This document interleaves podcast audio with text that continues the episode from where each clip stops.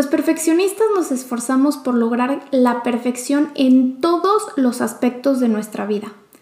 Tenemos estándares inalcanzables y estamos extremadamente preocupadas por la evaluación que los demás hacen de nosotras.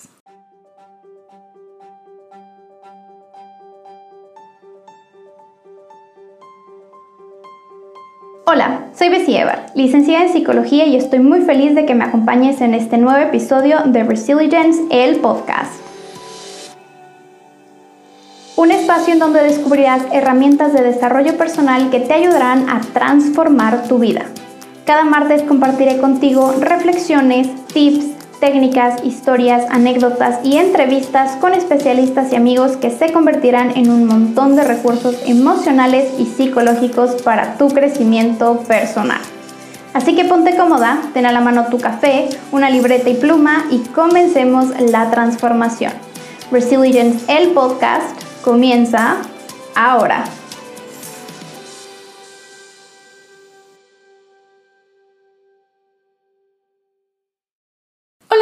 Bienvenida a un nuevo episodio de Resilience, el podcast. Espero de todo corazón que te encuentres muy bien y que estés lista para comenzar.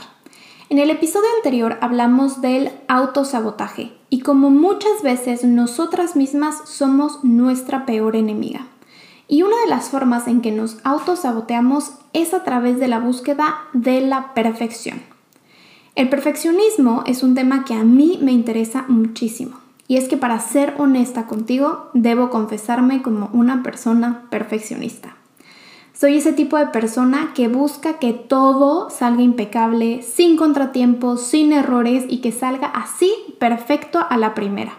Y cuando esto no sucede, porque así es la vida, la frustración, el enojo, la angustia me inundan y tomo alguna de estos dos caminos. Uno, abandono el proyecto por miedo a no lograr el éxito. O dos, me esfuerzo al máximo para alcanzar estándares altísimos creados por mí y que son súper difíciles de alcanzar y que me llevan a sentirme agotada física y mentalmente. Es por eso que la obsesión por la perfección no es buena, pues nos lleva a postergar infinitamente nuestros proyectos por miedo al fracaso, por temor a equivocarnos o por recelo a ser criticadas por los demás si no alcanzamos el éxito. También nos puede llevar a sentirnos muy mal con nosotras mismas, generar barreras, alejarnos de las personas que más nos importan y a un montón de estrés por intentar alcanzar algo totalmente inalcanzable. Ahora, si replanteamos el perfeccionismo, y de esto te voy a hablar más adelante, puede ayudarnos a ser mejores en nuestra vida y en nuestra profesión. Pero la perfección en sí no nos lleva a nada, más que a la frustración, al desánimo y a mucho estrés. Los perfeccionistas nos esforzamos por lograr la perfección en todos los aspectos de nuestra vida. Tenemos estándares inalcanzables y estamos extremadamente preocupadas por la evaluación que los demás hacen de nosotras. Rara vez nos sentimos satisfechos con nuestro desempeño y nos culpamos cuando las cosas no van bien, incluso cuando no estamos directamente involucradas o no somos responsables. Los perfeccionistas consideramos los errores como fracasos personales y no solemos considerarlos como una parte natural del proceso de aprendizaje y de crecimiento. La procrastinación crónica es una consecuencia sorprendente del perfeccionismo. Posponer las tareas es nuestra forma de protegernos del miedo que tenemos de que la tarea no se complete a la perfección. Por lo tanto, posponemos las cosas el mayor tiempo posible.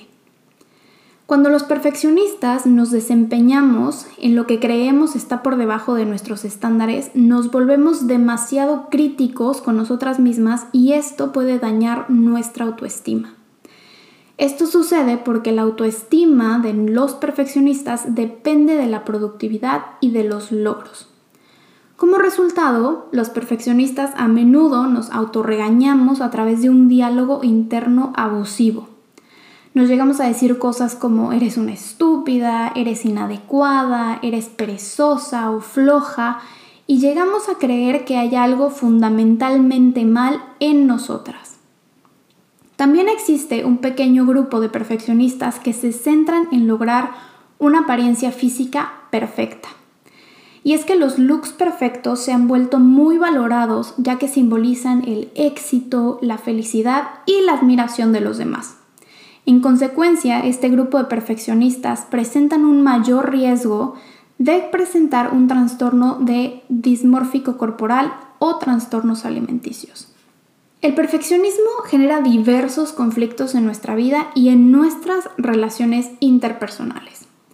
El estrés constante por cumplir y alcanzar la perfección pueden impactar negativamente nuestra salud física y mental, generando en nuestro cuerpo dolores, molestias, insomnio, dificultad para dormir, problemas gastrointestinales, tensión muscular y poca energía. Asimismo, el estrés impacta nuestro estado de ánimo, contribuyendo a la ansiedad, la depresión y al mal genio. Otra de las consecuencias naturales de trabajar tanto y de buscar la perfección es que al final del día no tenemos tiempo ni energía para otras cosas, como pasatiempos, relaciones, diversión y juego, vacaciones o descanso. Además de nuestro ajetreo diario, nos perdemos de muchos placeres de la vida debido al miedo. Nuestro miedo nos convence de no hacer o no intentar cosas nuevas por miedo a fracasar, hacer el ridículo, ser criticadas o rechazadas o no ser lo suficientemente buenas. El miedo y nuestras ocupaciones diarias nos llevan a poner nuestras relaciones, nuestros pasatiempos, nuestros momentos de diversión en la categoría de innecesarios. El perfeccionismo crea una barrera para conectarnos con los demás. El perfeccionismo no tiene una causa específica. Sin embargo, la raíz puede ser explicada por la manera en que nuestra experiencia en la niñez, nuestro género, la cultura, nuestro estilo de crianza impactó nuestras creencias y las expectativas que creamos de nosotras mismas. Personas criadas por padres exigentes, perfeccionistas, distraídos o poco interesados en sus hijos, aprenden a que ser perfectos los va a ayudar a llamar la atención de sus padres o evitar castigos severos y críticas. Sin embargo, también estamos influenciados por la cultura y ahora más que nunca de los medios de comunicación. Los medios de comunicación nos han enseñado y nos han reforzado que existe esta noción de un estándar exigente y que cualquier otra cosa por debajo de ese estándar es un fracaso o es señal de no ser dignos de aprobación. Es por eso que a continuación te comparto algunos consejos que te ayudarán a afrontar el perfeccionismo, así que toma nota. Punto número uno Toma conciencia de tu diálogo interno negativo. Como ya te decía antes, las personas que somos perfeccionistas solemos decirnos cosas como eres una estúpida, lo hiciste mal, lo pudiste haber hecho de tal o cual manera. Y estas autoevaluaciones duras y estas críticas van a reforzar el perfeccionismo y la procrastinación. Punto número 2. Practica la autocompasión. Cuando somos compasivas con nosotras mismas, nuestro miedo al fracaso no es exagerado. Los errores se entienden como parte natural y normal del proceso de aprendizaje y de la vida. Punto número 3. Tómate el tiempo para examinar tus metas y expectativas y date cuenta si son alcanzables o no. Si no lo son, date permiso de cambiarlos. Punto número 4. Divide las metas en pasos más pequeños. De esta manera no te sentirás abrumada. Y recuerda que pequeños pasos hacen la diferencia. Punto número 5. Perfección versus excelencia. La búsqueda de la perfección, como ya vimos, no es algo efectivo para nuestras vidas. Pero eso nos puede llevar a buscar la excelencia. Y la diferencia entre la perfección y la búsqueda de la excelencia es que cuando buscamos la excelencia también promovemos el crecimiento y la mejora personal. Da paso a las imperfecciones y a los errores, ya que los vemos como parte del proceso de aprendizaje. Y punto número 6. Examina esos miedos irracionales al fracaso con un profesional. Si tus miedos se han convertido en un impedimento para vivir tu mejor versión, un profesional puede ayudarte a convertir tus miedos irracionales en prospectos y ayudarte a alcanzar tu máximo potencial. También te invito a que ingreses a nuestra página web resilience.com donde podrás encontrar una guía gratuita de afirmaciones para disminuir el perfeccionismo y ayudarte a encontrar el balance en tu día a día. Espero que este episodio haya sido de tu agrado, que hayas aprendido alguna técnica que puedas implementar en tu vida y que te lleves un poco de información para generar nuevas estrategias. Yo te mando un abrazo enorme y nos escuchamos la próxima aquí en Resilience el podcast. Bye.